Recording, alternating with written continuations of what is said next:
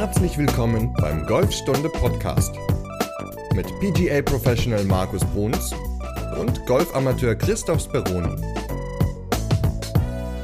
Folge 206, die Phasen des Golfschwungs, Teil 1. Moin Chris. Ja, es gibt ja sechs Phasen in so einem Golfschwung und ich habe mir gedacht, das wäre vielleicht sehr viel, wenn wir in einer Folge darüber sprechen. Deswegen machen wir daraus einfach zwei Folgen und diese Folge ist nun Teil 1, in der wir drei Punkte des Golfschwungs oder drei Phasen des Golfschwungs besprechen werden. Über die Phasen haben wir sogar schon mal gesprochen. Das ist schon 200 Folgen her. Nämlich okay. Folge 6, da haben wir mit dem Takeaway angefangen und haben uns dann durch die sechs Phasen durchgearbeitet. Also wir haben halt wirklich pro Phase eine Folge damals gemacht. Und wir haben uns ja gedacht, noch mal so ein bisschen Basics auffrischen. Ist ja auch im Training wichtig. Und dementsprechend machen wir das jetzt auch nochmal mit den Phasen, allerdings ein bisschen komprimierter, so dass man da vielleicht auch so ein, zumindest bis zum höchsten Punkt, so einen flüssigen Bewegungsablauf in dieser Folge hinbekommt, oder? Das wäre doch was. Ja, genau. Wir wollen es auch nicht zu kompliziert machen, denn ja, es ist sehr techniklastig und wir wollen es einfach mal durchgehen, weil wie du ja gesagt hast, uns geht es ja nochmal darum, so die Basics nochmal aufzufrischen, gerade jetzt im Winter weil, wie sagt man so schön, Sommermeister werden im Winter gemacht und dann, wenn ihr unsere Folgen hört, jetzt auch die letzten, wo wir über Griff und so weiter gesprochen haben, auch über Eisen versus Driver, da kommt noch ein bisschen was dann in den nächsten Wochen. Also da werden wir uns speziell um die Basics kümmern, deswegen wird es nicht zu techniklastig, also ich hoffe es zumindest. Ansonsten gebt uns gerne wie immer ein Feedback.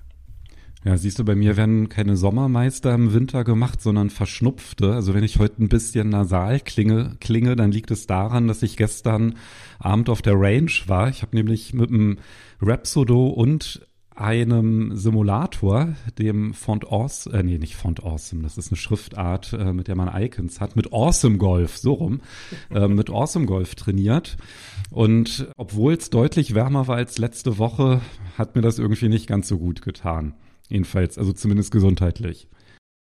Ja, mich hat es tatsächlich auch ein bisschen erwischt. Leider. Ich lag, lag jetzt auch zwei Tage flach und bin auch noch, ja, ein bisschen matt. Äh, mal gucken, wann es wieder bergauf geht. Aber dann, ja, auf jeden Fall, wir sind beide da und bis jetzt haben wir es ja bis auf eine einzige Folge auch immer geschafft, zusammen äh, diesen Podcast aufzunehmen. Ich glaube, es war nur eine, wo ich Corona hatte, aber das ist ja nun auch schon wieder drei Jahre her. Also von daher, ja, wir ziehen das immer durch. Ja, das stimmt. Also wünschen wir uns gegenseitig gute Besserung und hoffen, dass wir bis zum höchsten Punkt heute kommen. Mhm. Das kriegen wir hin. Und wir kommen dann auch bald wieder auf unseren höchsten Punkt der Leistungsfähigkeit. Ja, ich habe gestern auf dem Simulator habe ich auf neun Loch zwei über Paar gespielt. Allerdings muss man dazu sagen, das war ein ganz witziger Simulator. Man kann ja mit dem Rhapsodo andere Simulations oder Golf-Simulations-Apps verbinden.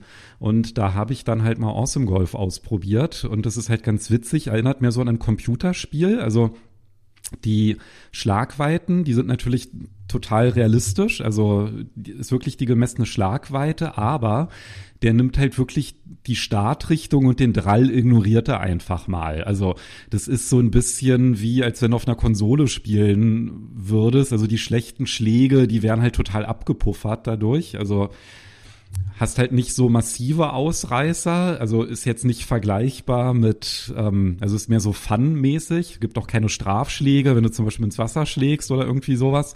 Aber äh, was halt ganz witzig ist, du hast halt vor jedem Schlag so einen Timer der runterläuft und dann wird er auch immer schneller. Und das, das fand ich eigentlich ganz cool, so als Trainingseffekt, weil du so ein bisschen, ne, du hast diesen Zeitdruck und du hörst den auch so piep, piep, piep, piep, wird halt immer schneller. Und mhm. das hat irgendwie schon Spaß gemacht. Also Okay, also auch so ein bisschen unter Druck zu spielen ist natürlich auch gar nicht so schlecht. Lernt man ja gleich was dazu für die Runde. Ja war jetzt wirklich nicht mit einer ernsthaften Simulation, ähm, aber die Schlagweiten, die waren halt natürlich genau wie ähm, der Ball dann halt auch in echt geflogen ist und wurde es übertragen. Aber wie gesagt, Drall war dann doch schon sehr stark abgepuffert und das dementsprechend gut waren halt auch die Scores. Aber das hat irgendwie dann schon Bock gemacht, weil es auch so einen Zwei-Spieler-Modus gibt. Also das war auf jeden Fall eine gute Beschäftigung jetzt im Winter, weil da hat man den Ballflug ja auch nicht gesehen und man hatte dann halt trotzdem natürlich, ne, mental warst du ja auf dem Platz hast du halt geguckt, ja, 134 Meter muss ich schlagen und äh, ja, war ein glaube ich, schon ein ganz guter Trainingseffekt. Was dann halt witzig war, als wir dann fertig waren mit der Runde, haben wir einfach so Bälle geschlagen und da habe ich dann so fünf grottenschlechte Schläge gemacht. Und ähm, das hat mir dann zumindest so die Sicherheit gegeben, dass ich jetzt range schwach bin, aber dafür spielstark. Aber mal gucken. Kannst du das mal in die Podcast-Beschreibung packen? Den Simulator, wo man den bekommen kann oder wie das, wo, der, wo, man den herkriegt. Das, ja, den äh, gibt es im App Store, ja. aber du brauchst halt ein Rhapsodo ML M2 Pro. Okay, ja dafür. gut, super. Aber trotzdem, ist ja vielleicht gar nicht schlecht. Kann man halt so für so ein Monatspaket kann man halt buchen, kostet glaube ich so 18 Euro. Gibt auch so eine Lifetime-Lizenz, aber das war recht teuer. Also war jetzt nicht irgendwie so ein Schnäppchen, was man da mal einfach mal schnell ausprobieren könnte. Ja gut, aber wer jetzt den, den Also wenn man den hat, hat ist, lohnt ja, sich auf jeden ja, Fall. Genau, auf jeden Fall. Gerade weil jetzt ja Winter ist und äh, vielleicht auch nicht überall Flutlicht auf der Range ist, ist das natürlich auch nicht so schlecht. Kann man den wunderbar benutzen. Und zwei Spielermodus. Das war eigentlich für mich das ausschlaggebende Kriterium. Ich war dann halt ein bisschen überrascht aufgrund des Arcade-Modus, aber also Spielspaß war auf jeden Fall da. Sehr gut. Sehr schön. Wie waren denn deine Phasen? ja, also auf jeden Fall habe ich immer mit dem Setup angefangen. Ja, sehr gut. Das ist ganz, ganz wichtig. Du hast also nicht mit dem höchsten Punkt direkt angefangen. Ja, beziehungsweise natürlich Pre-Shot-Routine, ne, dass man so Schlägerwahl und man Klar. überlegt, was ja jetzt auch nicht selbstverständlich ist auf der Range. Also das ist natürlich ein Vorteil vom Simulator. Aber ganz klassisch gesehen, wenn das alles erledigt ist und man sich an Ball stellt, dann geht ja im Grunde schon die erste Phase los, ne? Ja. Also Setup ist ja klar, wir können jetzt natürlich über Routinen und so weiter sprechen, aber das geht, ja, darum geht es jetzt ja nicht mal, sondern es geht jetzt ja darum, was sind denn die ersten drei Punkte? Und das sind, kann man ja ganz schnell mal eben sagen, Setup, Takeaway und dann der höchste Punkt. Also wie ist der Schläger, was soll der Körper am höchsten Punkt machen? Und natürlich sind diese Phasen ganz, ganz wichtig, um dann in der nächsten Folge über den Abschwung sprechen zu können. Also über das Runterschwingen Richtung Ball, den Impact, was der wichtigste Punkt ist überhaupt im Golf und den Durchschwung, den man oft so ein bisschen vernachlässigt, wo ich aber auch so ein, zwei Punkte ganz, ganz wichtig finde, die auf eine gute Bewegung vorher ähm, zurückzuschließen oder zurückschließen lassen. So. Ähm, lass uns aber mal mit dem Setup äh, starten, wie du es ja eben auch schon gesagt hast. Und ja, was machst du als erstes, wenn du ins Setup reingehst? Was ist der wichtigste Punkt im Setup? Also auf jeden Fall stelle ich als erstes das Schlägerblatt an den Ball. Ja, vielleicht noch ähm, auf mein Zwischenziel ausgerichtet. Ne? Das ist ja, weil das Zielen gehört ja auch zum guten Setup dazu, dass man halt den Körper auch so ausrichtet, dass der Ball eine Chance hat, im Ziel zu landen. Aber dazu hatten wir auch gerade erst eine Folge gemacht, ne, zum Zielen. Klar, Schlägerblatt ausrichten, Zwischenziel suchen, das Schlägerblatt in Richtung dem Zwischenziel aussuchen, das gehört natürlich auch zu einem guten Setup dazu, logischerweise. Und dann ist es ganz wichtig, dass man den Griff einnimmt, dass der Griff als allererstes eingenommen wird, bevor man dann seinen Körper ja, zum Schläger, zum Ball hin neutral ausrichtet. Denn der Griff ist ganz, ganz wichtig, um ein neutrales Schlägerblatt im Treffmoment zu haben. Es gibt auch andere wichtige Dinge während des Schwungs, die für das Schlägerblatt verantwortlich sind, aber der Griff ist immer der wichtigste Punkt, denn er ist die einzige Verbindung zwischen unserem Körper und unserem Golfschläger und hat dementsprechend einen riesengroßen Einfluss auf die Schlagfläche im Treffen. Genau, und wir werden jetzt nicht Schritt für Schritt erklären, wie man richtig greift, sondern nur den Kontrollpunkt. Also wenn ich das Schlägerblatt an den Ball gestellt habe, ausgerichtet zum Zwischenziel, dann den Schläger greife, dann gucke ich am besten von oben mal auf meine Hände und ähm, zähle die Knöchel von der Hand, an der ich den Handschuh trage. Genau, also im Winter sind es im Zweifel beide, aber ähm, ja. als, ähm, als Rechtshänder gucke ich halt auf meine linke Hand. Genau, und da sollten es idealerweise immer zwei Knöchel sein, also Zeige- und Mittelfingerknöchel. Wenn man die beide gut sehen kann, dann hat man einen ziemlich neutralen Griff. Und was ich ja auch immer wichtig finde, ist so ein bisschen auch die Arme.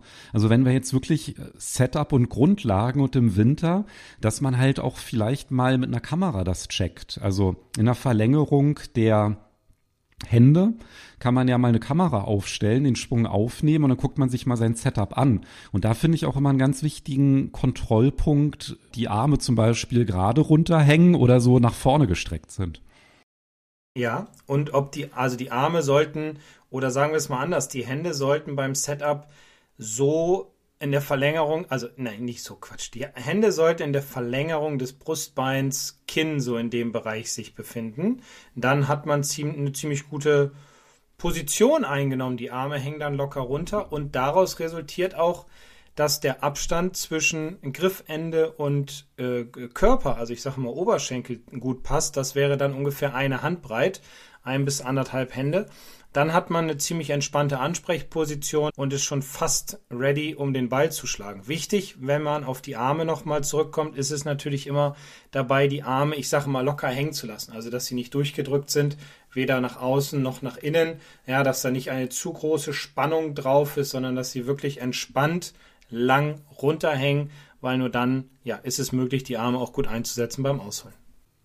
Ich musste gerade so ein bisschen lachen, als du Verlängerung des Kinns gesagt hast. Da habe ich mir wie so ein Pinocchio vorgestellt mit so einem ausfahrbaren Kinn. Also eigentlich nur unterhalb des Kinns, ne, ist die Aussage. Also, ja. Also dass die Hände ja, einfach genau. unterhalb des Kinns sind und gerade hängen und das auf jeden Fall kontrollieren, weil das kann halt auch sich ganz leicht einschleichen. So ein Fehler, dass zum Beispiel die Hände zu weit weg sind vom, also ne, diese Handbreit, die du gesagt hast, zwischen Griffende und Gürtelschnalle, diese Handbreit mit ausgestrecktem Daumen, die sollte, das sollte ungefähr der Abstand sein und ja. da kann sich ja auch ganz leicht ein Fehler einschleichen, dass man die vielleicht so ein bisschen vorgestreckt hat, dass die dann eher so unterhalb der Stirn sind, die Hände. Und das ist halt gar nicht gut, weil wenn man da nämlich schon mal Fehler hat, dann wirkt sich das halt bis ähm, in den Impact aus. Ja, also hier ist es halt wirklich wichtig. Da kann man gar nicht akkurat genug sein ne, an der Stelle.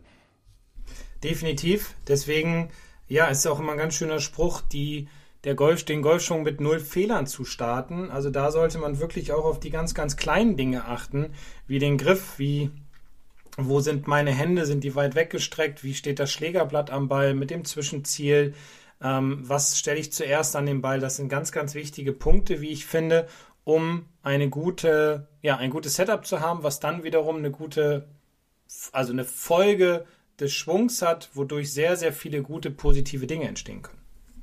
Du hast jetzt gerade angesprochen, das Schlägerblatt, den Griff und die Arme. Aber es gibt ja noch die Füße und Beine und den Rücken. Ne? Da sind ja auch, können sich ja auch so ein paar Fehler einschleichen. Vielleicht können wir ja mal mit dem Unterkörper anfangen, weil das ist ja eigentlich auch das, nachdem ich den Griff eingenommen habe, was ich als nächstes angehe. Ne? Also die Ausrichtung der, der Füße und damit auch des Körpers. Ja, genau. Ähm, wie stehst du denn am Ball? Fragen wir mal andersrum mit, dein, mit deinen Beinen. Sind die sehr durchgestreckt oder sitzt du mehr vom Gefühl her? Oder sagst du eher, ach, ich stehe ganz entspannt, so als würde ich an der Bushaltestelle stehen? Ja, du stellst mir eine Frage. Also auf jeden Fall habe ich die Tendenz dazu, und das ist auch, wenn ich gut stehe, dass ich es mir eigentlich immer zu gemütlich mache im Golfschwung. Okay. Also ich hatte ja vorher das Problem, dass ich eher so, genau, eher so eine, so eine Sitzposition mehr eingenommen habe, als dass das Gewicht so leicht vorne war. Das hattest du ja immer bemängelt, wenn ich ähm, dir Aufnahmen geschickt hatte, als wir angefangen hatten damit. Das hat ja. sich zwischenzeitlich verbessert. Also damit haben wir eigentlich, glaube ich, auch schon so ein bisschen die Antwort, wie man eigentlich stehen sollte. Also so ein bisschen, als wenn man gerade zum Sprung ansetzt. Das ist halt eine sportliche und dynamische Ansprechposition. Aber ich habe tatsächlich das Problem, dass ich dann aber da gehen wir jetzt eigentlich schon fast aus dem Setup raus, dass ich dann halt so beim Ausholen nicht genug die Spannung aushalte, sondern dann halt immer so ja. ein bisschen. Aber ist eigentlich auch ein Punkt beim Setup, dass ich zum Beispiel gestern drauf geachtet habe, dass ich versucht habe, wirklich meinen Rumpf anzuspannen. Also so ein bisschen mhm. die Bauchmuskeln anspannen, so den Bauchnabel nach innen ziehen. Das hat dann gleich dazu geführt, dass die Drives viel kraftvoller waren. Ja, genau. Also wichtig ist beim Setup natürlich auch der Unterkörper beziehungsweise die Spannung im Rumpf. Also man sollte meiner Meinung nach nicht sitzen, sondern eher entspannt am Ball stehen. Ein kleiner Kniewinkel darf sein. Gewichtsverteilung ist auf beide Füße 50 Prozent logischerweise ähm, von oben gesehen und wenn man dann nach, dann sollte das Gewicht minimal auf den Vorderfüßen sein. Also ich sag mal 60 Prozent vorne, 40 Prozent dann auf dem Rest des Fußes. Der Vorteil ist dann, dass man wesentlich besser in eine Rotation hineinkommt beim Ausholen, weil wenn man sitzt, kann man sich ja vorstellen, wenn man jetzt die Folge hört und man sitzt gerade im Auto oder wo auch immer, dann kann man sich halt nicht so gut drehen im Unterkörper und vor allem auch nicht im Oberkörper, weil Hüften und Schultern müssen sich ja drehen beim Ausholen. Geht ja gar nicht anders. So, deswegen ist eine entspannte Ansprechhaltung sehr, sehr wichtig. Kein, keine durchgestreckten Beine, keine sehr stark angewinkelten Knie, sondern eher ein entspannter, eine entspannte Haltung des Unterkörpers, was wiederum dazu führt, wenn ich den richtigen Griff habe und die Position dann einnehme, dass mein Oberkörper sich sozusagen anpasst. Also ich brauche dann gar nicht mehr so sehr auf den Oberkörper achten, wenn ich meinen Unterkörper richtig hinstelle und richtig gegriffen habe, weil der passt sich ja automatisch dann an, weil ich mich etwas nach vorne beuge. Ich passe mich der Länge des Schlägers an. Ich darf natürlich nicht zu stark nach vorne gebeugt sein, weil das hat wiederum Auswirkungen dann auch darauf, dass die Schlagfläche äh, beziehungsweise dass der Schläger dann nicht mehr im richtigen Leihwinkel, das ist der Winkel zwischen der Schlagfläche und dem Schaft am Ball steht und das hat wiederum Auswirkungen gleich auf den zweiten Punkt, auf das Takeaway. Deswegen entspannte Körperhaltung, aufrecht im Oberkörper, leichter Kniewinkel, Schlägerblatt so hinstellen, wie, wie es gebaut ist, also gerade, aber auch mit der Sohle ziemlich neutral auf dem Boden. Minimal hängt das Schlägerblatt sowieso immer hinten auf der Ferse. Das ist ganz normal. Ich hatte ja von den Rücken angesprochen. Das ist immer was, was mir auffällt, wenn ich meinen Schwung aufnehme, dass ich immer denke, oh, stehe ich krumm am Ball. Ja, also mhm. halt gerade, wenn man halt viel sitzt, ja, vom Computer und dann irgendwie auf der Range ist, äh, da kriegt man, glaube ich, dann schon so einen Schreck, wenn man das erste Mal sich da so sieht, wie man in einer Ansprechposition ist. Da ja. hast du da irgendwie so einen Tipp, wie man das irgendwie, also dem Ball ist ja, ja grundsätzlich egal, ne? Aber es ist halt ein gerader Rücken, also man, man schwingt ja um die Wirbelsäule rum und wenn die jetzt irgendwie sehr gewölbt ist in der Ansprechposition, dann ist das halt auch natürlich nicht so gut für die Rotationsbewegung. Ja, das Problem ist natürlich, mir geht es ähnlich. Ich habe auch ein bisschen so das Problem, dass ich eher so mit dem Oberkörper, mit, der, mit dem Brustbein und mit den Schultern, so muss ich sagen, nach vorne geneigt am Ball stehe. Es hat natürlich auch immer was mit unserer allgemeinen Körperhaltung zu tun, dass wir alle eher im Oberkörper, im Brustbereich sehr eingeschränkt sind aufgrund unserer beruflichen Tätigkeit oder dass wir eine schlechte Haltung haben. Also man muss schon sehen, und da gibt es ja eine ganze Menge Übungen auch, gibt es ja auch auf der Internet, also auf unserer Internetseite gibt es ja auch einiges in den Online-Kursen, wo man nachgucken kann, wie man sein, ja, seine Brustmuskulatur, seine Schultermuskulatur, wie man die mehr stretcht, wie man die mehr dehnt, wie die ja, länger werden da sozusagen, um einfach einen geraderen Rücken zu bekommen. Es gibt eine ganze Menge Übungen, die sollte man machen, auch gerade jetzt im Winter, damit man das hinkriegt. Ansonsten zieht es tierisch. Also ich habe es jetzt mal probiert, selber mit, ich probiere es jetzt gerade, deswegen höre ich mich so komisch an, die Schultern zurückzuziehen, hinten die Schulterblätter zusammen, dann den Schläger zu greifen und die Arme auch noch zu strecken. Das zieht tierisch im Rücken und in der Brust. Deswegen muss ich das auch trainieren, damit ich da einfach ja, stabiler am Ball stehe. Man könnte ja auch, wenn man am Ball steht, einfach mal einen Schläger nehmen, den hinten an die Wirbelsäule ranhalten und dann versuchen, wirklich die Wirbelsäule an den Schaft ranzupressen. Und dann merkt man, boah, tut das ist höllisch weh. Ja. Und ja, dann merkt man, es hängt eigentlich an der eingeschränkten äh, Bewegungsfähigkeit, die man hat. Also man hat einfach viel zu wenig Flexibilität und das kriegt man natürlich nicht einfach beim Ansprechen des Balles gebacken. Da muss man halt ein bisschen was tun dafür. Und das Minimum, was man halt tun kann, das sind, finde ich, zwei ganz gute Bewegungsübungen. Das eine ist, einen Ausfallschritt zu machen.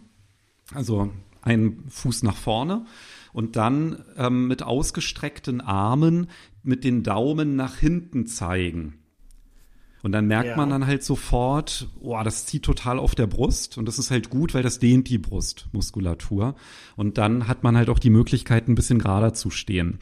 Ähm, das andere sind natürlich die Schultern und da ist halt alles, was so kreisende Bewegungen sind, ist ganz gut für die Schultern. Und da kann man einfach mal die Handflächen auf die Schultern legen, die Ellbogen kreisen und zwar nach vorne, die Bewegung, also kreisende Bewegung nach vorne. Und wenn man das ein paar Mal gemacht hat, umgekehrte Richtung, ganz große Kreise nach außen. Und dann merkst du auf einmal, wie sich dein ganzer Brustkorb öffnet, wenn du das halt machst, diese beiden Übungen. Und dann kann man halt ein bisschen besser am Ball stehen. Das wäre so die SOS-Maßnahme, die man machen kann, wenn man da vielleicht das erste Mal erschrickt, wenn man sich da die eigene Aufnahme anschaut. Ja. Okay, eine Sache haben wir noch beim Setup, weil wir haben ja noch zwei weitere und wir wollen uns nicht zu sehr daran aufhalten. Und zwar die Ballposition.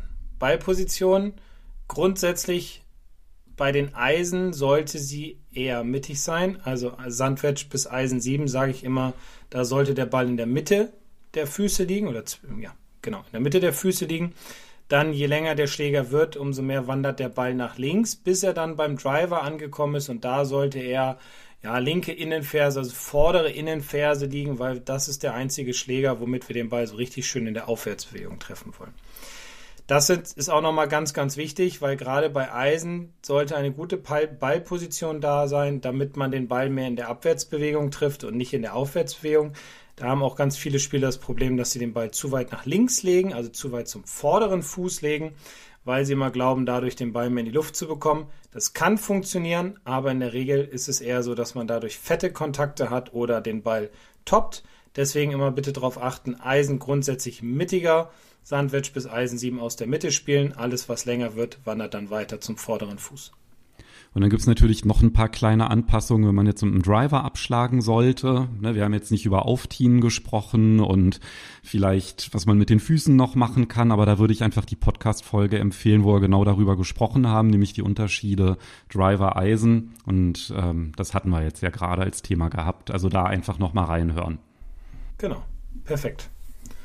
So, ich glaube, damit haben wir eigentlich vom Setup die wichtigsten Checkpunkte abgehakt. Ich würde jetzt noch gerne im Setup eine einen Aspekt ansprechen, der eigentlich gar nichts mit dem Setup zu tun hat, aber für die folgenden Phasen ganz hilfreich ist. Und das ist nämlich die Schwungebene. Und zwar, wenn man jetzt einen Schwung aufnimmt, da verlinken wir auch noch mal eine Anleitung, wie man das am besten da die Kamera aufstellt, kann man halt eine Linie ziehen in der Videoaufnahme, die über den Schaft rüber geht. Und das ist eine ganz gute Orientierungslinie, diese Schwungebene, wenn man dann halt sich die nächsten Phasen anschaut. Mhm. Genau, deswegen ist auch immer ganz wichtig, wenn man eine Videoaufnahme von seinem Schwung macht. Also ich benutze ja gerne die Mirror Vision App, die ist kostenlos dass man das Telefon so aufstellt, dass es immer in der Verlängerung der Hände positioniert ist. Und dann kann man wunderbar eine Linie mit zwei Fingern über den Schaft ziehen, durch den Körper durch. Und das ist dann die Schaftebene. Und ja, daran kann man sich dann äh, orientieren, was die nächsten Phasen des Schwungs betrifft. Kennst du eigentlich die Premium-Version von Mirror Vision? Nein, da kannst du, das habe ich mal als In-App-Kauf, kannst du es für einen Monat buchen. Das habe ich mal ausprobiert, das ist nämlich ganz spannend. Da kann man, wenn man Mirror Vision auf dem iPhone installiert hat und auf dem Tablet, dann kannst du das Bild direkt aufs Tablet übertragen. Das heißt, du kannst auch deine Schwungebene einzeichnen und dann kannst du dich an Ball stellen, legst das Tablet auf den Boden und dann kannst du einfach mal sehen, wie dein Golfschwung aussieht in live. Ja, also du bewegst dich und dann siehst du, ach so, da ist die Ebene. Ach so fühlt sich das an, wenn die Hände jetzt ah, okay. beim Takeaway genau sich entlang dieser Linie entlang bewegen. Ne? Also das ist halt super, wenn man dieses sofortige Feedback haben will, bei, bei einer Videoaufnahme, da vergehen ja mal so ein paar Sekunden, bis man die Aufnahme sieht und dann hat man auch schon wieder das Gefühl vergessen oder verloren, was man da hatte. Und so hat man wirklich die Möglichkeit, ganz gut rum zu experimentieren. Okay, das muss ich mir auch mal angucken. Dann werde ich mir die mal, ja, ausleihen. Das klingt ja spannend. Sehr gut. Vielen Dank. Und dann könnten wir nämlich direkt mal sagen, also angenommen, ich nehme den Schwung auf, guck mir den halt nach dem Schlag an oder ich guck mir den live an. Ja. Bis zu welchem Punkt sollte ich mich denn dann bewegen, um die nächsten Punkte zu checken und welche sind das? Weil wir reden jetzt ja über das Takeaway, also das Wegnehmen des Schlägers. Ja, genau. Also Wegnehmen des Schlägers, das Takeaway ist ja der erste Teil des Ausholens. Und da gibt es einen Punkt, den ich persönlich immer ganz, ganz wichtig finde. Entschuldigung, den ganz viele Leute leider oder Spieler nicht richtig machen. Und das ist wirklich die erste Bewegung. Die meisten Golfer, die ich sehe, starten ihre Ausholbewegung gerne über die Hände. Ja, dass sie die Hände beugen, dass sie die Hände früh winkeln. Das ist oft eine Bewegung, die ich sehe. Und ich bin immer der Meinung und finde es auch viel, viel einfacher dann für den Spieler in die richtige Position im höchsten Punkt zu kommen, dass es sinnvoller ist, den die Schultern als den Motor des Ausholens anzusehen. Und zwar, wenn ich mich in mein Setup stelle und alles ist gut, oder, oder es ist natürlich nicht immer alles hundertprozentig, das ist klar, aber in der Regel das meiste ist dann gut im Setup, sollte ich so starten, dass ich praktisch über die Schultern aushole, dass meine Schultern starten und wenn ich dann bei, bei 3 Uhr bin, also parallel zu meiner, äh, parallel zu meinen Füßen, parallel zum Boden bin, dann habe ich eine, ein gutes Ausholen gestartet. Wenn ich beim Ausholen zu früh meine Handgelenke winkel wird meine Schwungbahn am Ende dann zu steil. Ich drehe in der Regel auch zu wenig dann meine Schultern. Wenn ich zu früh meine Handgelenke beuge beim Ausholen und die Unterarme dazu rotiere, wird der Schläger zu flach und ich drehe meine Schultern auch zu wenig. Und ich muss eine gute Basis schaffen für den höchsten Punkt des Ausholens, für den Abschwung, für den Impact und den Durchschwung. Und diese schaffe ich nach dem Setup, wenn ich das Ausholen, also das Takeaway, über meine Schultern einleite. Meine Arme folgen dann, meine Hände folgen dann und dementsprechend folgt am Ende auch der Schläger bis zu einer guten Position bei 3 Uhr.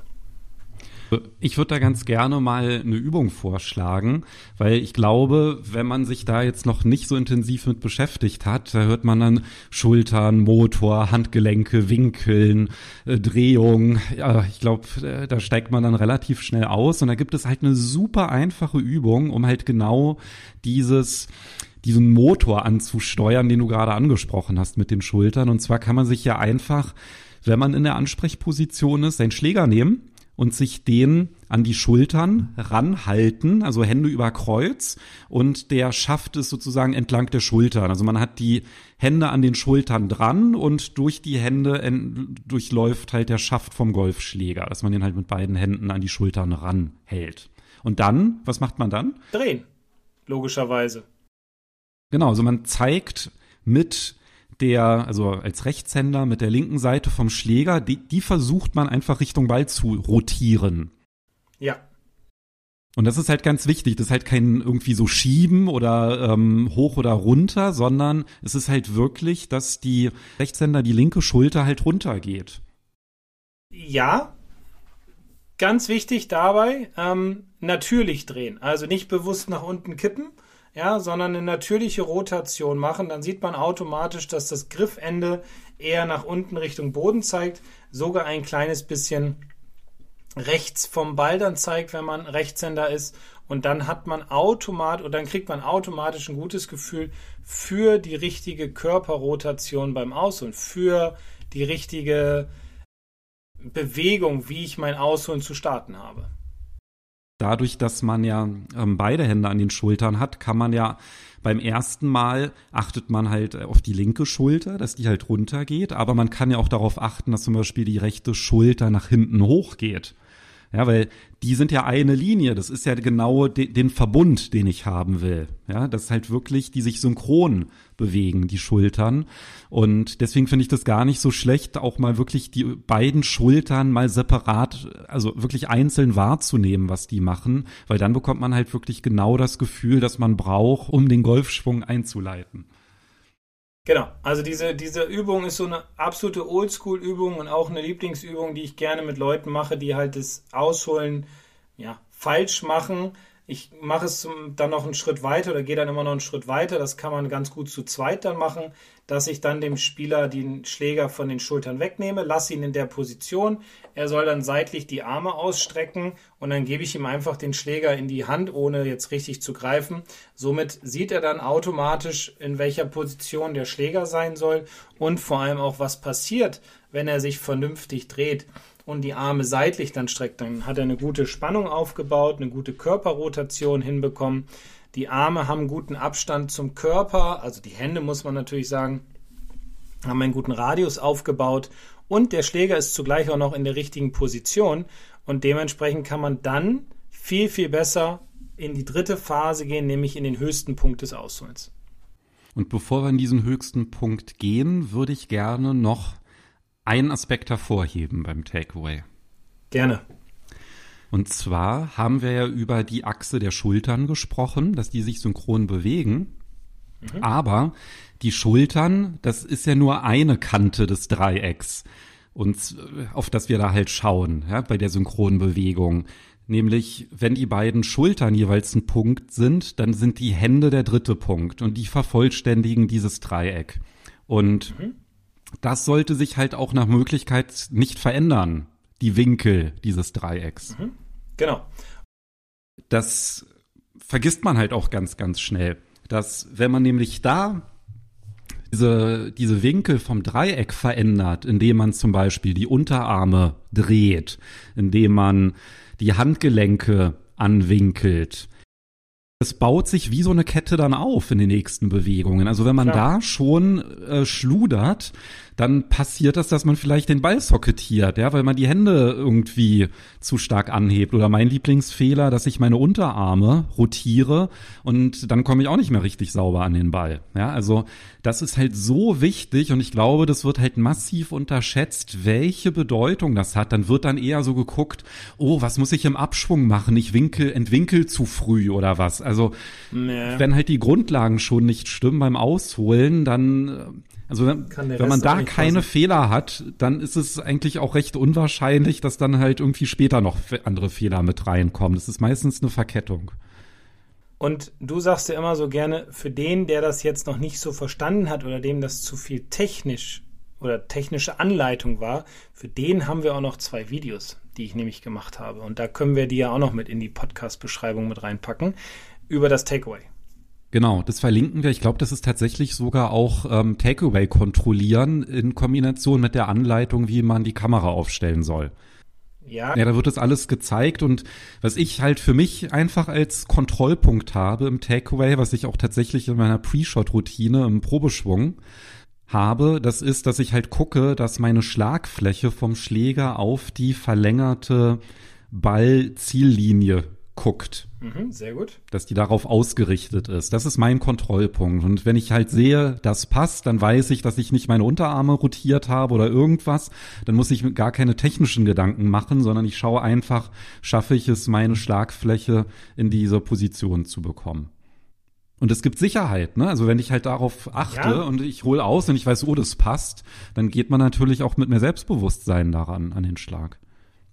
Ja, es ist ja dann gehört ja auch zu deiner Routine und das gibt dir Selbstbewusstsein, definitiv, ja. Ja, und einfach zu wissen, ist es richtig, ne? Also es fängt ja schon bei der Schlägerwahl an, ne? Wie unsicher man ist, wenn man am Ball steht und denkt, ah, habe ich jetzt hier den richtigen Schläger gegriffen? Na, wie ist denn das dann erst bei Bewegungen? Ja, wenn man halt schon beim sich vom von der Schlägerwahl verunsichern lassen kann, so massiv. Mhm. Also, wie gesagt, Setup ganz wichtig, Takeaway hilft und dabei eine Routine aufbauen, auch im Takeaway. Vielleicht sieht man ja auch heutzutage auf der Tour ganz viel, dass einige Jungs da bis 3 Uhr ausholen und sich da ihr Bild anschauen, worum es auch immer geht bei dem jeweiligen Spieler. Das ist erstmal egal. Jeder hat ja so seine Vorgabe oder seine Routine.